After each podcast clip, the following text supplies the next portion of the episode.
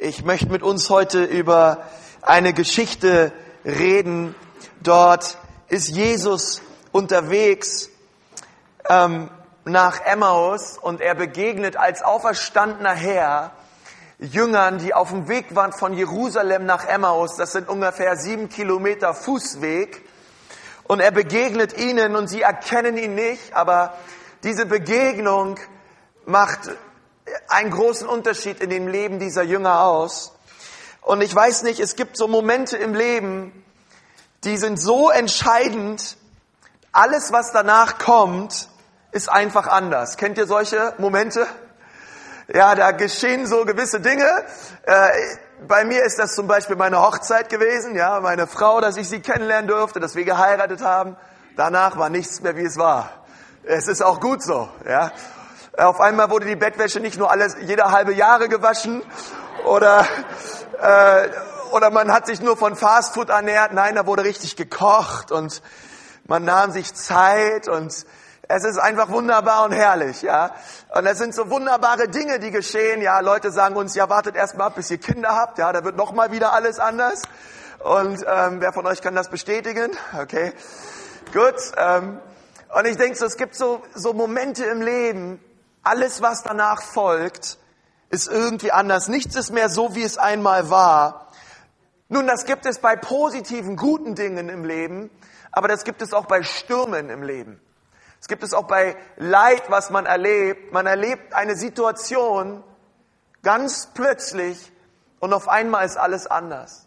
Ich erinnere mich letztes Jahr, ähm, ich habe mehrere Leute auch beerdigt letztes Jahr und ich erinnere mich an einen Mann, der stand am Grab und der hat mich angeschaut und gesagt, Konsti, nichts wird mehr sein, wie es mal war. Und es stimmt. Ja, wenn der liebe Mann nicht mehr da ist oder irgendein anderer Lieber plötzlich aus dem Leben gerissen wurde, alles hat sich verändert. Und es gibt Dinge in der Geschichte der Menschheit, die sind passiert. Ich weiß zum Beispiel noch ganz genau, wo ich am 11. September 2001 war. Obwohl ich ein Teenager war, aber das war so irgendwie für mich. Ich kam ganz frisch aus den USA. Ich hatte gerade ein Jahr Highschool hinter mir. Und ich komme, ich fliege zurück nach Deutschland und auf einmal die Twin Towers, die man, äh, ich war, keine Ahnung, vielleicht 12, 13 Mal in New York City, sich angeschaut hat, Bilder gemacht. Auf einmal waren die nicht mehr da.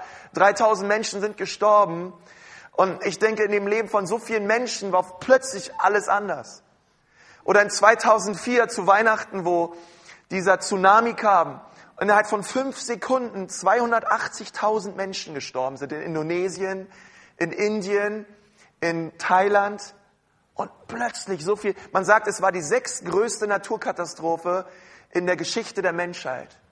Und auf einmal ist alles anders. Nun, ich möchte heute über die Jünger reden von Emmaus, denn sie haben etwas erlebt in ihrem Leben und plötzlich war in ihrem Leben alles anders. Es war eine Begegnung mit dem auferstandenen Herrn. Und das ist so immer wieder etwas, was wir uns bewusst machen müssen. Wir leben 2013 nach Christus. Die Tatsache, dass Gott Mensch wurde, dass er Fleisch wurde, am Kreuz für uns gestorben ist, hat den Lauf dieser Welt so entscheidend geprägt und verändert wie kein anderes Event auf dieser Welt. Ich persönlich durfte das erleben und Millionen andere Menschen auch, dass Gott ihr Leben verändert hat und dass diese Tatsache, auch diese historische Tatsache, dass Christus gestorben ist, unser Herr und unser Erlöser wurde, wie wir gerade gesungen haben. Alles, was danach kam, war anders. Mein Leben war nicht mehr dasselbe. Und ich finde das so erstaunlich. Ich möchte heute mit uns darüber reden, dass Stürme in unserem Leben kommen, dass diese Stürme Auswirkungen haben in unserem Leben, aber dass Jesus inmitten dieser Stürme mit uns ist. Nun, wenn wir sehen, dass der Schöpfer Mensch wurde und die Menschheit sieben Tage vorher gerufen hat, Hosanna, Hosanna, du bist unser König Jesus, als Jesus auf einem Esel nach Jerusalem reingeritten ist und eine Woche später rufen sie, kreuzigt ihn. Ich kann mir vorstellen, wie der Erzengel Gabriel ja, seine Ärmel hochgekrempelt hat und den Vater gesagt hat, sag mal, Vater, was geht mit den Menschen eigentlich ab? Äh, sie haben ihn gerade, sie wollten ihn gerade zum König machen und eine Woche später wollen sie ihn kreuzigen. Vater, soll ich mal kurz runtergehen und da unten ein bisschen aufräumen? Und der Vater seinen, seinen Engel anschaut und sagt, nee, du bleib mal schön hier. Das muss so kommen. Denn ich habe einen Plan mit dieser Menschheit. Sie sollen erlöst werden von ihrer Schuld. Und ich möchte heute anhand dieser Geschichte der Jünger von Emmaus mit uns darüber reden, dass es Hoffnung gibt inmitten des Sturms. Hoffnung gibt in diesen Situationen unseres Lebens, wo plötzlich alles anders ist danach. Und mein erster Punkt, mit, über den ich heute mit uns reden möchte, der lautet, der Sturm wird sich legen. Nun, einige von euch, ihr seid vielleicht heute Morgen hier und denkt, hey, diese Krankheit wird niemals aufhören. Einige von euch, ihr habt vielleicht Depressionen oder ihr habt Lasten in eurem Herzen und ihr denkt, ja, das habe ich jetzt schon jahrelang, trage ich das mit mir rum, aber es will einfach nicht gehen. Vielleicht sind auch Leute heute Morgen hier in unserer Mitte, ihr habt Selbstmordgedanken. Ihr habt Dinge in eurem Herzen und ihr habt die Schnauze voll von diesem Leben. Und ich möchte dir, ich möchte Ihnen heute Morgen sagen, der Sturm wird sich legen. Der herrlichste Morgen, den es gibt, ist der Morgen nach dem Sturm. Wenn die Wolken weg sind und die Sonne rauskommt. Und Jesus redet hier über seinen Sturm. Jesus war bedrängt, Jesus hat Leid erlebt, wie keiner, wie keiner hier in diesem Raum. Er wurde gekreuzigt und er ist ja, er ist behandelt worden wie ein Verbrecher. Die Bibel sagt, dass er alle seine menschliche Würde abgelegt hat. Und dass man ihn ans Kreuz geschlagen hat. Wie einer, wie ein Mörder behandelt hat. Und das tat er für dich und für mich. Und inmitten seines Sturms rief er, es ist vollbracht. Es ist vollbracht. Ich habe es getan. Als diese Hände ans Kreuz genagelt wurden, rief er, es ist vollbracht. Und die Jünger waren in dieser Situation, wo Jesus das gesagt hat, sehr verzweifelt. Denn sie dachten sich, Mensch, wie kann das sein? Unser Messias, der uns befreien sollte von den Römern, der hängt jetzt dort und stirbt. Alle unsere Hoffnung geht den Bach hinunter. Und ich denke mir, als Jesus dann ins Grab gelegt wurde, von Josef von Arimathea, jemand, der ein, ein reicher Mann, der ein Grab für Jesus zur Verfügung gestellt hat. Und die ganze Messias-Erwartung starb in den Jüngern. Alles das, sie dachten sich, dieser Jesus hat doch immer gesagt, dass er der Sohn Gottes ist. Wie kann ein Gott sterben? Wie kann ein Gott ans Kreuz genagelt werden? Und all, wisst ihr, was die Jünger an Kämpfe durchgemacht haben? Und sie sich geschämt haben, sie Angst hatten, verfolgt zu werden, sie sich in irgendeiner Höhle verkrochen haben, weil sie dachten, das, was die mit Jesus gemacht haben, die Römer dort am Kreuz, das werden sie auch mit uns tun. Und sie Angst hatten und verzweifelt waren. Und dann lesen wir in Lukas 24 ab Vers 13, am selben Tag gingen zwei von den Jüngern nach Emmaus, einem Dorf, das zwei Stunden von Jerusalem entfernt liegt. Unterwegs sprachen sie miteinander über alles, was in den zurückliegenden Tagen geschehen war. Und während sie so miteinander redeten und sich Gedanken machten, trat Jesus selbst zu ihnen und schloss sich ihnen an. Doch es war, als würde ihnen die Augen zugehalten, sie erkannten ihn nicht. Worüber redet ihr denn miteinander auf eurem Weg? fragte er sie. Da blieben sie traurig stehen. Und einer von ihnen, er hieß Kleopas, meinte, bist du der Einzige, der sich zurzeit in Jerusalem aufhält und nichts von dem weiß, was in diesen Tagen geschehen ist? Was ist denn geschehen? fragte Jesus. Sie erwiderten, es geht um Jesus von Nazareth, der sich durch sein Wirken und sein Wort vor Gott und vor dem ganzen Volk als mächtiger Prophet erwiesen hatte. Nun, es gibt zwei Fragen, die Jesus hier den Jüngern gestellt hat. Und die erste Frage lautete, worüber redet ihr denn miteinander auf eurem Weg? Über was redet ihr denn die ganze Zeit? Inmitten dieser Auswirkungen dieses Sturms realisierten sie nicht, dass Jesus bereits auferstanden war und dass Jesus eigentlich direkt neben ihnen lief. Dass eigentlich all die Erwartungen, die sie hatten, bereits erfüllt war, aber sie erkannten es nicht. Und ich möchte dir sagen, oft ist es doch in den Stürmen und Bedrängnissen unseres Lebens auch so, dass wir oft nicht erkennen, dass inmitten des Sturms Jesus direkt mit uns läuft. Dass er bei uns ist. Und, und Jesus sagt, ey, was, was redet ihr denn? Was diskutiert ihr denn miteinander? Ich möchte euch sagen, ich kenne Leute, sie erzählen mir über die Stürme ihres Lebens, aber dieser Sturm ist schon zehn Jahre her, aber sie reden immer noch über diesen Sturm, als wäre er letzte Woche passiert. Und sie stecken dort so fest drinne und sie kommen dort nicht raus.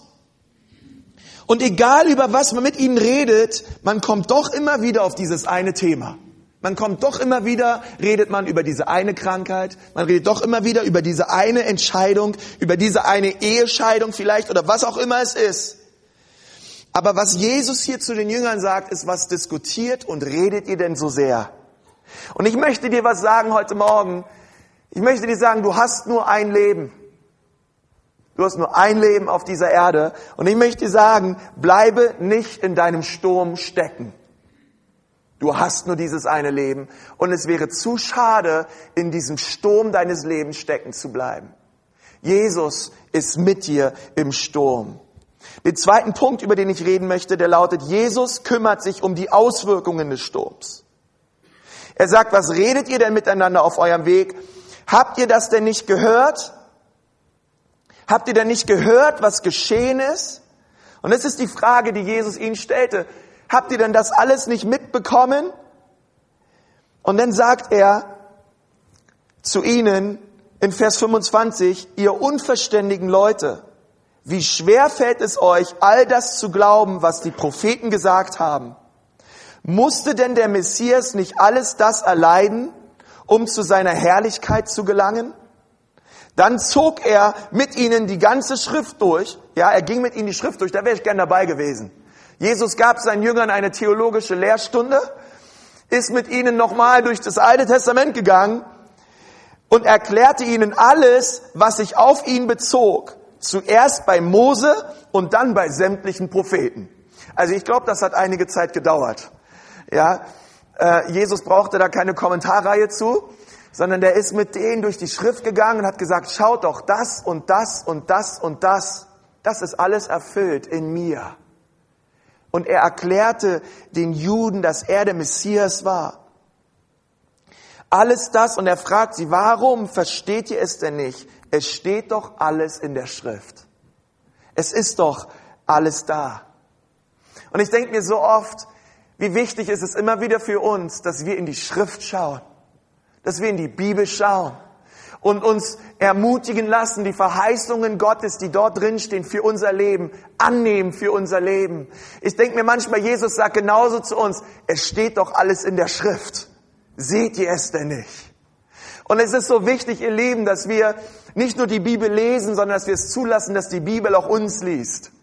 Und dass wir unsere Nase in dieses Buch stecken und dass wir sagen, Gott, ich erwarte und ich glaube heute, dass du durch dein Wort zu mir sprichst. Ich befinde mich, Gott, in dem Sturm deines Lebens, aber was sagt dein Wort eigentlich darüber? Was sagst du in der Schrift eigentlich darüber, wie ich mich inmitten meines Sturms verhalten soll? Denn Gott ist nicht nur inmitten unseres Sturms bei uns, er hilft uns auch mit den Auswirkungen des Sturms. Und das führt mich gleich zu meinem dritten Punkt. Es gibt einen Plan inmitten des Sturms. Ja, und langsam habe ich mich jetzt warm gepredigt und jetzt kommt mein Lieblingspunkt, Leute. Es gibt einen Plan inmitten dieses Sturms. Was Jesus sagt ist, es beleidigt mich, warum ihr nicht erkennt, dass es inmitten all dieser Sachen, die ihr hier seht und erlebt mit mir, dass ihr nicht den größeren Plan Gottes dahinter seht. Glaubt ihr nicht, und das möchte ich sagen, glaubt ihr nicht, dass Gott weise ist und einen Plan hat? Sagt er zu seinen Jüngern. Glaubt ihr das denn nicht? Und wenn, und manchmal denke ich so, hey, wenn wir uns das durcheinander anschauen, manchmal in unserem Leben, Du so schaust, hey, wo gehst du momentan Krisen durch? Wo wirst du bedrängt? Manche, hey, wenn du es leid hast, Leid zu erleben und man sieht oft das Durcheinander in unserem Leben und wir uns fragen, Gott, gibt es eigentlich einen Plan in all dem? Gibt es eigentlich etwas Größeres als das, was ich momentan vor Augen sehe? Wenn ich ein Jünger gewesen wäre und ich hätte das mit angesehen, dass Jesus tot ist, dass sie uns jetzt verfolgen, dass wir uns jetzt verstecken müssen, dann würde ich mich fragen, wo bitteschön ist Gott in all dem? Wo bitteschön ist seine Güte? Wo sind all die Verheißungen? Und Jesus schaut sie an und sagt, wisst ihr nicht, dass das alles so geplant war? Und wisst ihr, ich liebe es so sehr, wie Jesus Christus durch sein Kreuz den Teufel besiegte, aber auch ihn gebrauchte zu seinem Zwecke. Ich möchte euch das erläutern. Als Judas, die Bibel sagt, der Teufel erfüllte das Herz von Judas und Judas verriet Jesus für 30 Silberlinge. Und der Teufel dachte, nachdem Jesus dann endlich am Kreuz hing, man seine Hände durchbohrte, endlich hängt er dort. Endlich hören all diese Wunder auf. Endlich hören all diese Dämonenaustreibungen auf. Endlich hört all dieses Gute tun auf auf dieser Erde. Endlich hängt dieser Mann dort. Und ich kann mir vorstellen, wie der Teufel sich freute und wie er lachte. Aber ich kann mir auch vorstellen, wie Gott sich freute, denn alles das war sein Plan. Denn der Teufel wusste eins nicht, dass drei Tage später Christus aufersteht aus den Toten, dass er, die Bibel sagt, dass mit ihm viele andere Menschen auferstanden sind und dass er gesagt hat, ich gieße meinen Geist aus über alle, die glauben. Und es denn nicht nur Jesus gab auf dieser Erde, der Wunder getan hat, und auf einmal entstand die Gemeinde. Auf einmal waren Menschen erfüllt mit dieser Auferstehungskraft Jesu und sie taten das, wozu Jesus sie bevollmächtigt hat auf dieser Erde. Das war alles der Plan Gottes, ihr Lieben. Und ich möchte dir sagen, inmitten deiner Bedrängnis und inmitten deines Sturms, ich glaube, dass es einen Plan gibt, den Gott hat. Wisst ihr, ich kenne eine, eine Geschichte von einer Frau, sie war in einem Gottesdienst und sie hat als, als dieser Kollektenbeutel rumging, es auf dem Herzen gehabt, dass sie alles in diesen Kollektenbeutel wirft, was sie hatte. Und sie hat zu Gott gesagt, Gott, ich bin eine arme Frau und ich habe nicht viel Geld. Ich habe es jetzt so auf dem Herzen dieser Kirche, einfach alles zu geben, was ich momentan in meinem Portemonnaie habe. Und sie wirft alles rein und sie ähm, vertraut Gott und sie geht nach Hause geht in ihren Garten und fängt an zu beten und sagt, Gott, ich habe kein Geld mehr. Aber ich glaube dir, Gott, dass du mich die Woche über versorgst. Und sie fing an, den Herrn zu preisen. Und sie lief im Garten und, und, und sang, dies kleine Licht von mir, ich lass es leuchten. Und sie kam so richtig in Auferstehungslaune und sie pries den Herrn. Nun, sie hatte einen Nachbar, der Nachbar war Atheist. Und der Nachbar hatte so nach hinten raus sein Fenster offen und er hört, wie diese Frau den Herrn angebetet hat und wie sie so, ja, Gott gebetet, gebeten hat, dass er sie versorgt, weil sie nichts mehr zu essen hat. Nun, der atheistische Nachbar dachte sich, ich gehe jetzt zum nächsten Lidl, pack die ganze Lidl-Tüte voll mit Lebensmitteln und werde diese Tüte der Frau vor die Tür stellen, werde klingeln und mich dann verstecken. Und wenn diese Frau rauskommt und die Tüte sieht und sich freut und sich freut, dann werde ich ihr sagen, dass all das Hokuspokus ist, an was sie glaubt und dass alles nicht stimmt. Nun, gesagt, getan. Er kauft die Lebensmittel ein, eine Riesentüte, voll mit Markenprodukten, bis oben hin. Und er, er stellt sie dieser lieben Frau vor die Tür, klingelt versteckt sich um die Ecke. Die Frau macht die Tür auf, sie sieht die Tüte und sie fängt an, den Herrn zu preisen, Leute. Ich sag euch, aber auf Afrikanisch. Sie geht richtig ab, sie preist dem Herrn. Und wo sie mitten im Lobpreis war, kam auf einmal der Nachbar um die Ecke. Ha! Dein Gott hat dir die ganzen Lebensmittel gar nicht geschenkt. Ich war's. Und er zeigt der Frau den langen Bon. Und er sagt, dein Gott gibt es gar nicht. Schau hierher, schau hierher. Ich habe alles eingekauft. Und die Frau schaut an ihn und sagt, nein, Gott war's. Und der Mann sagt, nein, Gott war es nicht, ich war es. Sie sagt, nein, Gott war es, nein, ich war es. Nein, Gott weiß, nein, Gott weiß, war es, nein, Gott war es, der mich versorgt. und dann schaut sie diesen Mann an und, und, und sagt ihm und er benutzte den Teufel und er ließ ihn dafür bezahlen. Ja, also Gott war es und er ließ den Teufel dafür bezahlen. Und ich denke so, was für eine gesunde Einstellung. In all dem, was man sieht, was auch Menschen tun, den größeren souveränen Plan Gottes zu sehen. Und ich denke so, in, jeden, in jeder Situation, wo der Teufel sich freut, endlich habe ich ihn, entlarvt sich Jesus als Sieger, auch in deinem Leben. Unterm Strich wird Gott gewinnen darfst du wissen, in jeder Situation seines Lebens. Weil die Bibel sagt, alles wird uns zum Besten dienen. Unterm Strich, das ist nicht, weil ich es sage, das ist, weil die Bibel es sagt in Römer 8. Unterm Strich sagt die Bibel, wird uns alles, und ich weiß nicht wie, aber Gott hat einen Plan, noch zum Besten dienen. Und ich möchte dich so ermutigen, in 1. Mose 45, Vers 7 lesen wir über das Leben von Josef. Und Josef hat in seinem Leben so viel Leid durchgemacht. Er wurde versklavt, er wurde verkauft von seiner eigenen Familie, er wurde, er wurde ins Gefängnis geworfen, zu Unrecht. Er hat all das eigentlich erlebt, was auch Jesus erlebt hat. Deswegen ist Josef auch ein Christus-Typus im Alten Testament. Und das steht in 1. Mose 45, Vers 7, aber Gott hat mich vor euch hergesandt, damit ihr auf Erden überbleibt und um euch am Leben zu erhalten, zu einer großen Errettung. Und nun, nicht ihr habt mich hierher gesandt, sondern Gott. Er hat mich dem Pharao zum Vater gesetzt und zum Herrn über sein ganzes Haus und zum Herrscher über das ganze Ägyptenland. Und Josef reflektiert sein Leben, er reflektiert das Leid, er reflektiert die Stürme seines Lebens und er sagt zum Schluss seines Lebens, Gott hat all das zum Guten gebraucht. Gott hat all das noch gewendet. Steht in Vers 28 in Lukas 24, so erreichten sie das Dorf, zu dem sie unterwegs waren. Jesus tat, als wollte er weitergehen, aber die beiden Jünger hielten ihn zurück. Bleibt doch bei uns, baten sie. Es ist schon fast Abend, der Tag geht doch zu Ende. Da begleitete er sie hinein und blieb bei ihnen. Als er dann mit ihnen am Tisch saß, nahm er das Brot, dankte Gott dafür, brach es in Stücke und gab es ihnen. Da wurden ihnen die Augen geöffnet und sie erkannten ihn. Doch im selben Augenblick verschwand er und sie sahen ihn nicht mehr. Nun, der auferstandene Christus, das ist der Punkt 4, Jesus ist mit dir inmitten des Sturms. Du dachtest vielleicht, du wärst allein, aber er ist mit dir. Und das bedeutet die Auferstehung. Jesus starb am Kreuz.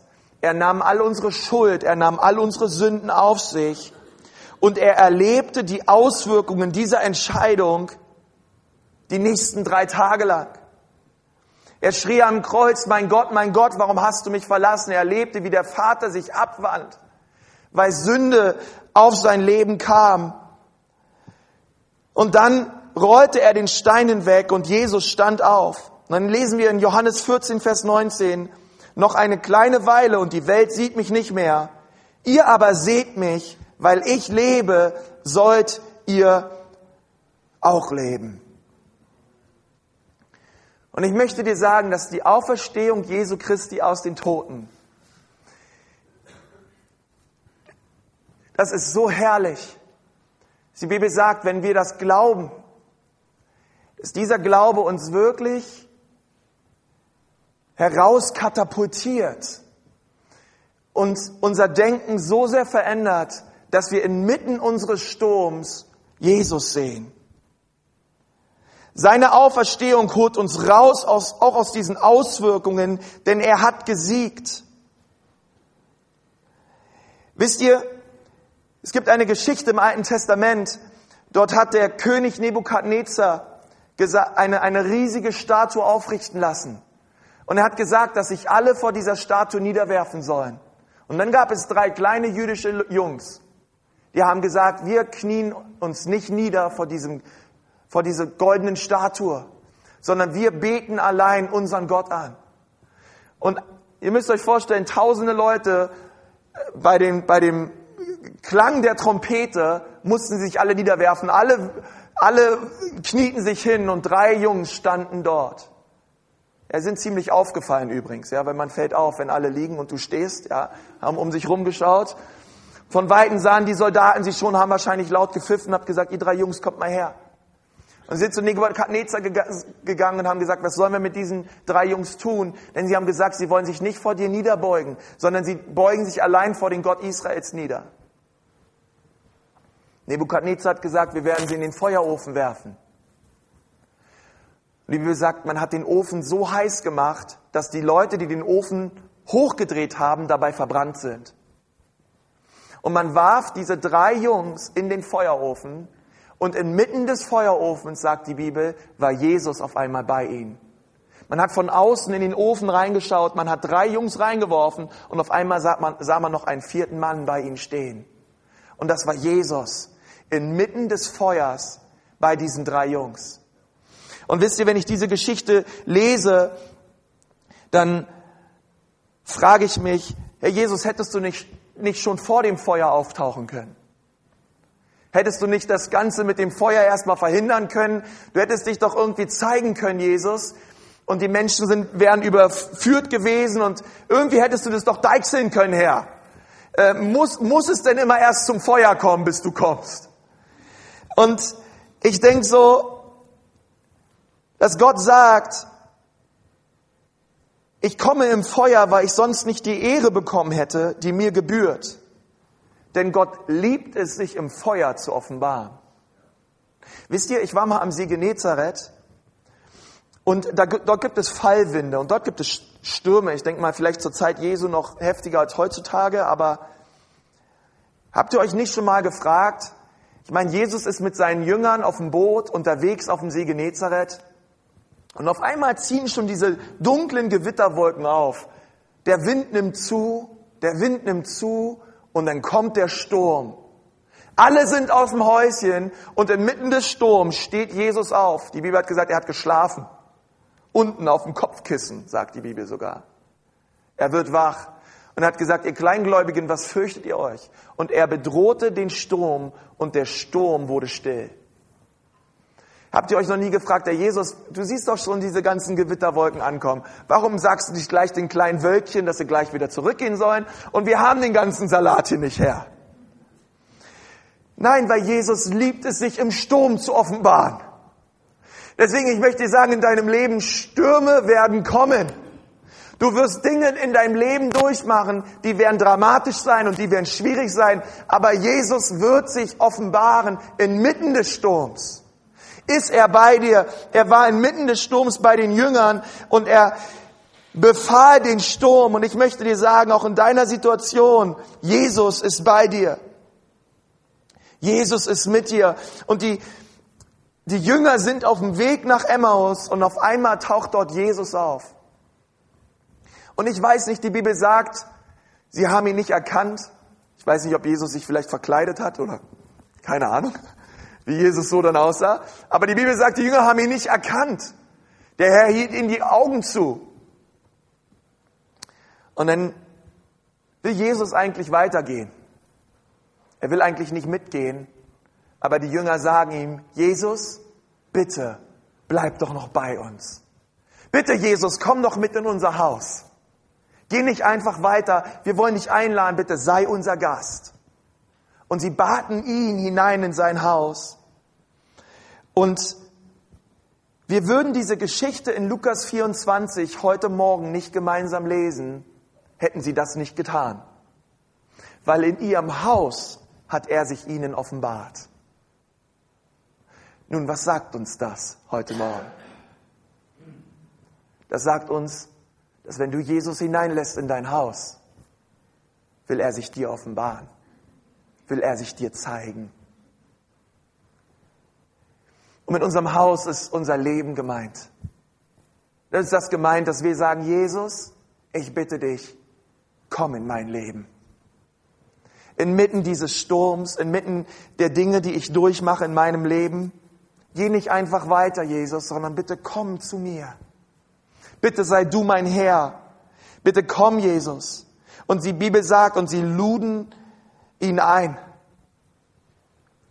Wisst ihr, was interessant ist?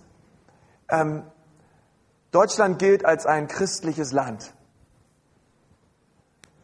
Nun, wir wissen, Nürnberg ist evangelisch. Ja, Bayern ist eigentlich großteils katholisch. Und überall, wo man hinschaut und auch im Ausland über Deutschland redet, da hat man manchmal das Gefühl, dass unser Land so ein frommes Land ist. Aber wenn wir ehrlich sind miteinander, wir sind kein frommes Land ähm, sondern wir sind eigentlich weit weg davon. Aber viele glauben, sie haben, ja, ja, ich sag mal so, viele glauben, dass sie glauben, aber eigentlich glauben sie nicht. Viele glauben an Gott, aber durch ihre Taten sagen sie eigentlich aus, dass er nicht existiert. Viele glauben an Gott, aber sie haben keine Beziehung mit Gott. Manch einer ist vielleicht mit Gott unterwegs, aber er hat Gott noch nicht in sein Haus eingeladen.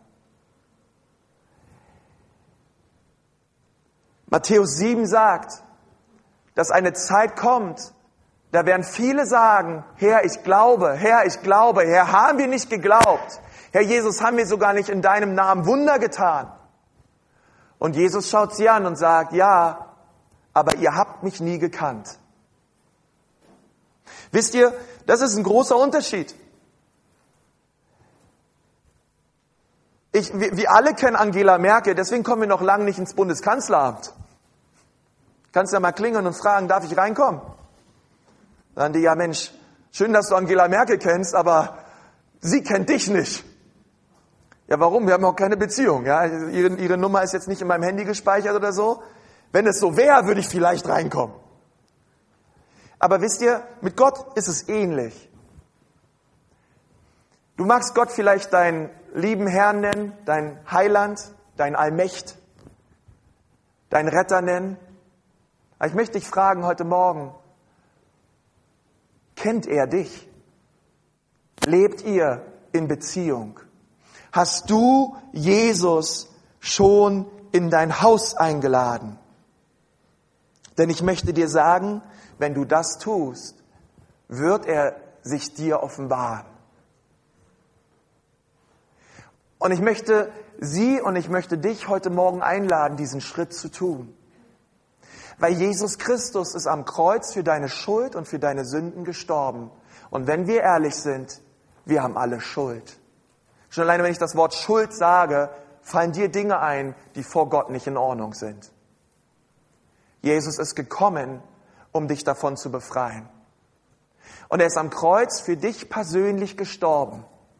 Er ist am dritten Tage auferstanden und er hat gesagt, weil er lebt, sollst du auch leben. Und er lädt dich heute Morgen ein in eine Beziehung mit ihm. Möchten wir mit uns beten.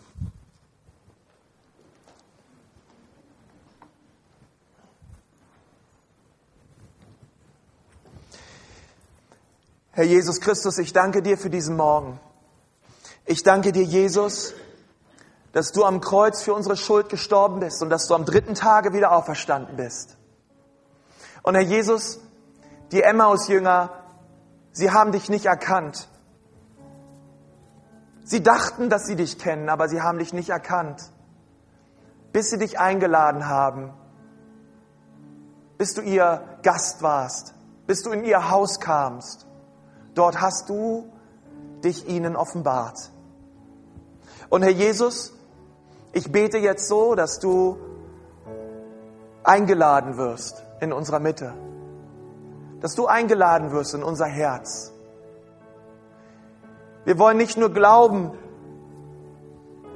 wir wollen nicht nur an Gott glauben, das tut auch der Teufel, sondern wir wollen eine persönliche Beziehung haben mit dir, Herr. Du sollst unser König sein, Du sollst unser Herr sein. Wir wollen nicht mehr auf dem Thron unseres Lebens sitzen, sondern wir wollen ihn frei machen für dich. Und wir wollen dich bitten, Jesus, an diesem Morgen, dass du in unser Herz kommst und dass du den Ehrenplatz bekommst. Heute Morgen sind einige unter uns, während wir die Augen geschlossen haben. Amen. Hey, ich möchte sagen, Gott hat einen Plan für dein Leben. Und ich, ich bin mir sicher, dass er noch lange nicht am Ende ist mit deinem und mit meinem Leben, sondern dass das Beste noch kommt. Und ich freue mich über jeden, der gerade die Hand gehoben hat. Und ich möchte dir sagen, wir haben draußen einfach gleich noch die Möglichkeit, wollen dich näher kennenlernen und wir wollen ähm, ja mit dir gemeinsam noch einen Kaffee trinken. Wir haben auch draußen oder bei den, bei den Stühlen solche Kontaktkarten liegen, die kannst du gerne ausfüllen. Und wir wollen dich einfach näher kennenlernen und dir helfen, deine nächsten Schritte im Glauben zu tun. Ich bitte schon mal, dass das Lobpreisteam nach vorne kommt. Wir wollen noch gemeinsam ein Abschlusslied singen und Jesus erheben in unserer Mitte und ihn groß machen. Und wir wollen währenddessen ein Opfer einsammeln für die Arbeit in dieser Gemeinde. Und wenn du sagst, ich möchte gerne finanziell hinein investieren in das, was Gott hier tut, in Nürnberg und in unserer Gemeinde, dann möchte ich, dir, möchte ich dir die Gelegenheit geben heute Morgen, dass du großzügig gibst und dass du ähm, durch dein Opfer und durch deinen Zehnten Jesus ehrst. Wenn du ein Gast bist, lass den einfach, einfach den Eimer an dir vorbeigehen. Keiner muss hier geben. Aber wir wollen es einfach tun aus einem freien Herzen Gott gegenüber. Lass uns gemeinsam aufstehen dazu.